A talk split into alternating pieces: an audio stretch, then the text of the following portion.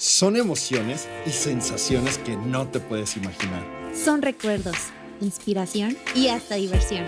Descorcha con nosotros Y sírvete una copa. y enamórate del fascinante mundo del vino. Yo soy Sofi. Y yo soy Alex. Y esto es Descorche. Por el mayorista.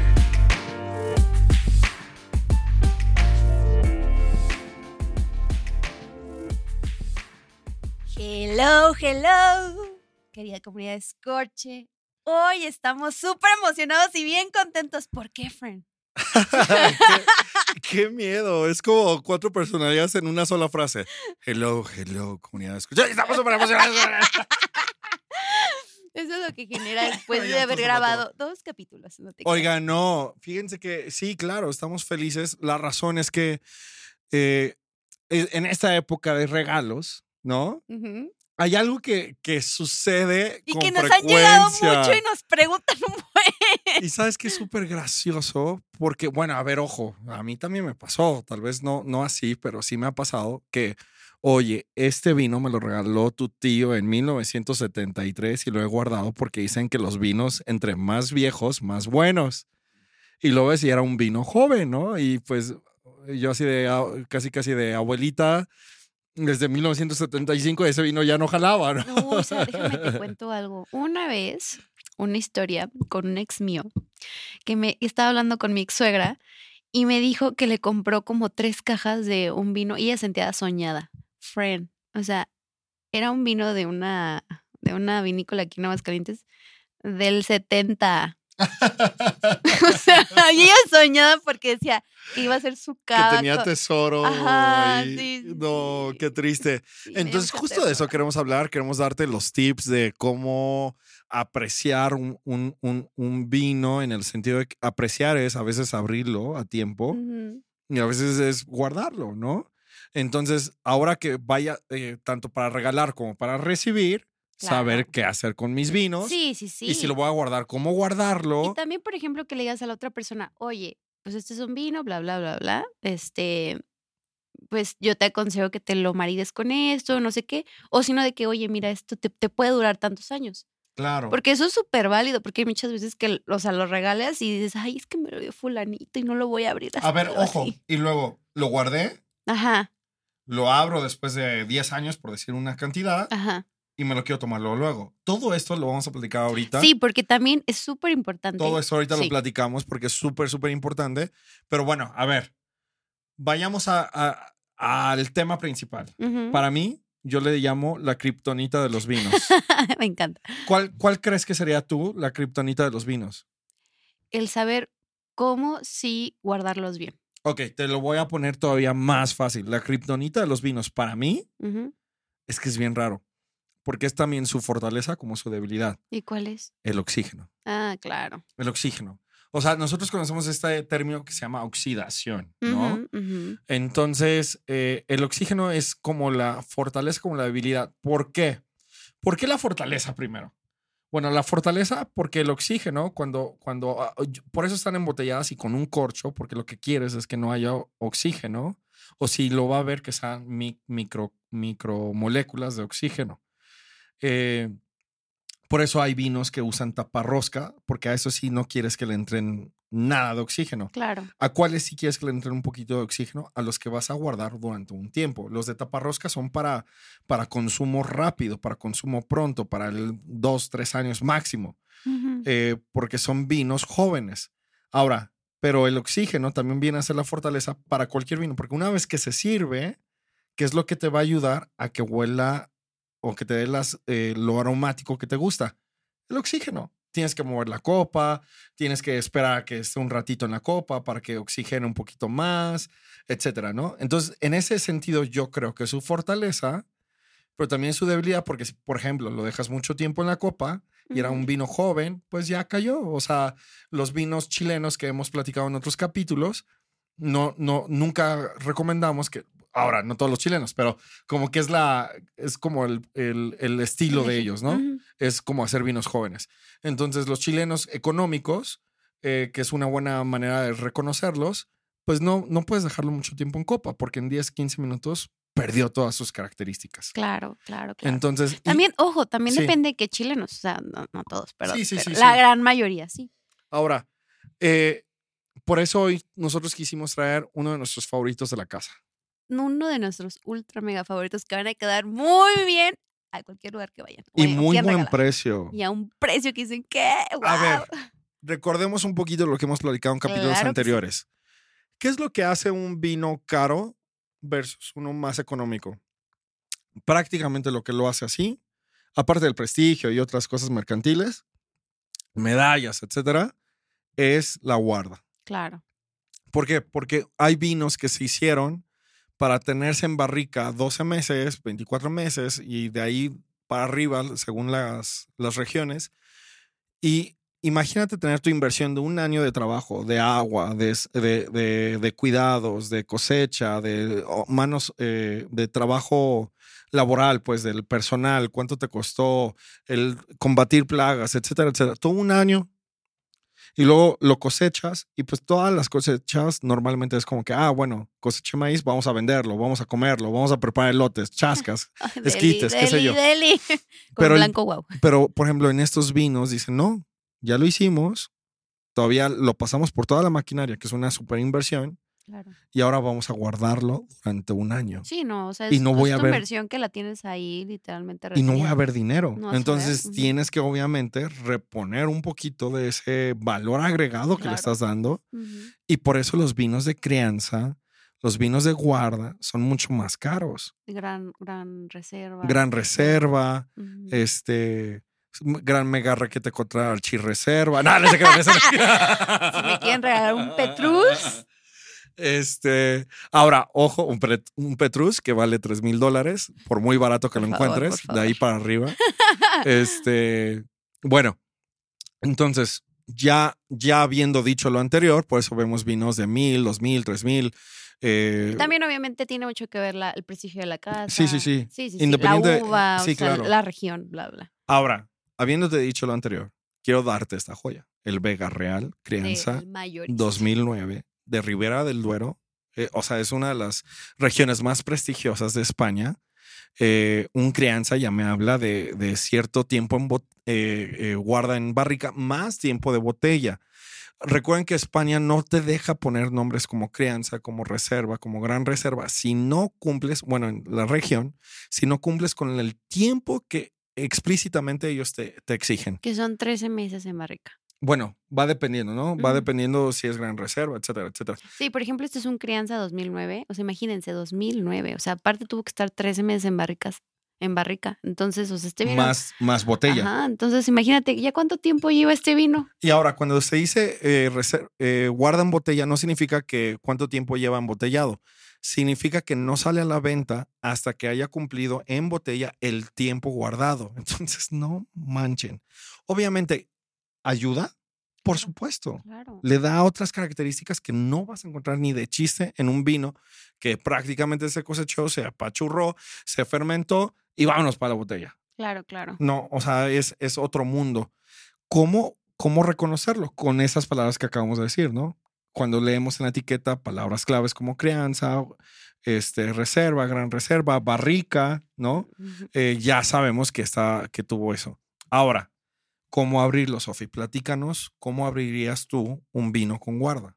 ¿Te lo abres y te No, lo no, sirves? Es- ¿O que Miren, la verdad es que, por ejemplo, para abrir este tipo de vinos, sí es con, o sea, sí es un poquito más especial, no es como tal con un descorchador. Se pueden animar con un descorchador, pero le- pueden correr el riesgo, por lo mismo que ya tiene mucho tiempo la botella, que el, el corcho ya se haya secado o cualquier Mm, cosita Cierto. y se les pueda tronar adentro. Y es normal, o sea, es perfectamente normal porque pues, el, el cor- pues la botella ya tuvo pues su, su tiempecito. Entonces lo que se más es aconsejable es que con un descorchador tipo mariposa, que el tipo mariposa es el que tiene como dos, dos púas por lo mismo, porque necesita un poquito más de retención la botella para poder hacer esto, pues ya con eso se ya se introducen, ya se hace ahora sí el paso, este, y ya después de que ya se abre la botella, se recomienda que se use un decantador. ¿Y qué? Miran, ¿y decantador qué es eso? Pues una jarrita, ¿no? Una jarrita. Es un tipo florero. Un decantador es, es básicamente es una herramienta en, en, en la parte del vino que lo que ayuda es a oxigenar de una manera todavía más rápida. Hay, hay copas que ya hacen como esta función, pero son copas muy especializadas y pues, la verdad es que Y también hay, ya hay este, bocas de botella botas de botella que que ayudan oxigenan eh, de manera acelerada. Ajá. Incluso hay láminas que tú la metes. Ah, no, esta es a la inversa, perdón. Hay láminas que a los vinos jóvenes son, son láminas, creo que de cobre.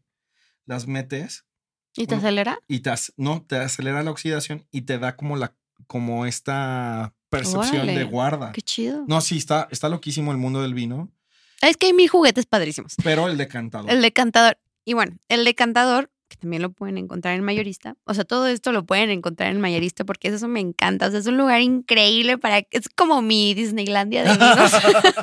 porque es que se los juro que tienen tanta variedad de vinos. Sí, son esos lugares que entras que no sabes qué te quieres llevar, pero te quieres llevar todo porque todo se te, Sí, te no, llama la atención. Es que tienen vinos de todo. Tienen desde un Vega Sicilia, que un Vega Sicilia es un. Unos, o sea, Prestigio. Pero prestigio ya guau. O sea, el día que les regalan un Vega Sicilia, ya. Ahí es. Y, y hay decantador.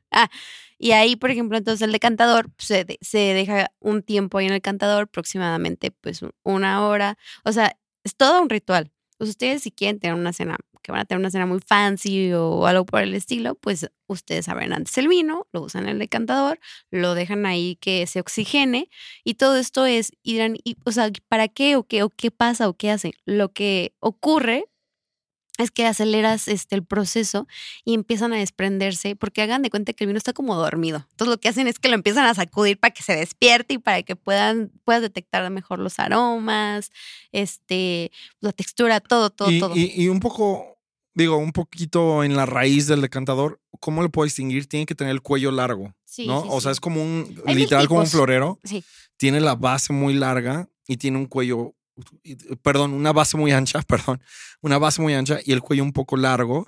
Eh, obviamente a veces los cuellos tienen forma de, no sé, circular, eh, eh, como una serpiente, como una S, qué sé yo. Hay infinito modelos, sin embargo, tiene que tener esta característica del cuello. ¿Por qué? Porque originalmente el decantador se ponía a contraluz de una de la, de la vela, de la, de la lumbre de la velita.